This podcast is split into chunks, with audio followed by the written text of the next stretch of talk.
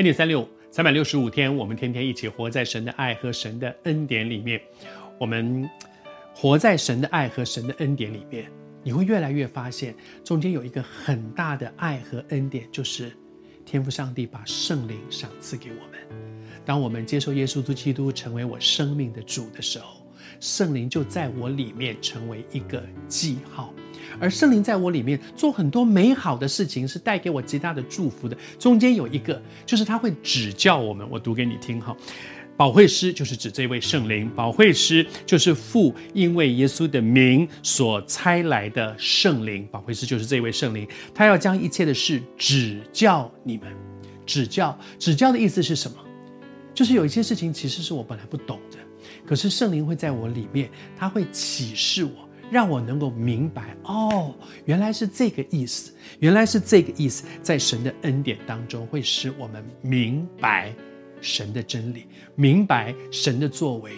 有的时候，在我们的生命当中，其实我相信，常常很多时候我们有点不懂这段圣经到底是什么意思啊？不懂啊！哇，这上帝现在这样做到底是什么意思？不懂。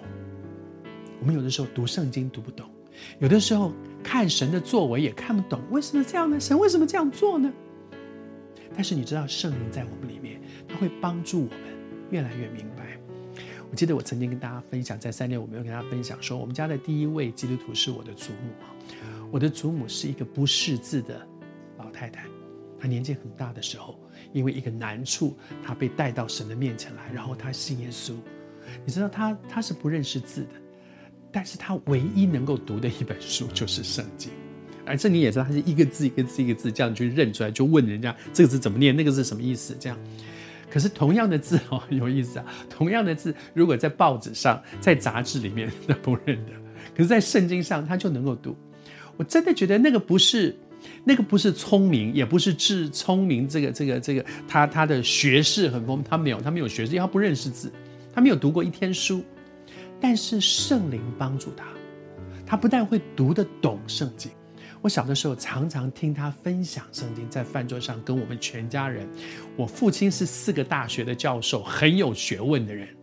但是我听一位啊不认识字的我的祖母讲圣经、讲真理给那个在四个大学教书的大学教授、大教授给他听。谢谢主，那是圣灵的工作，你知道。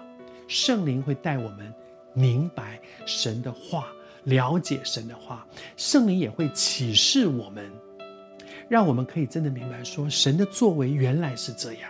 我带着信心，相信这是神的美意。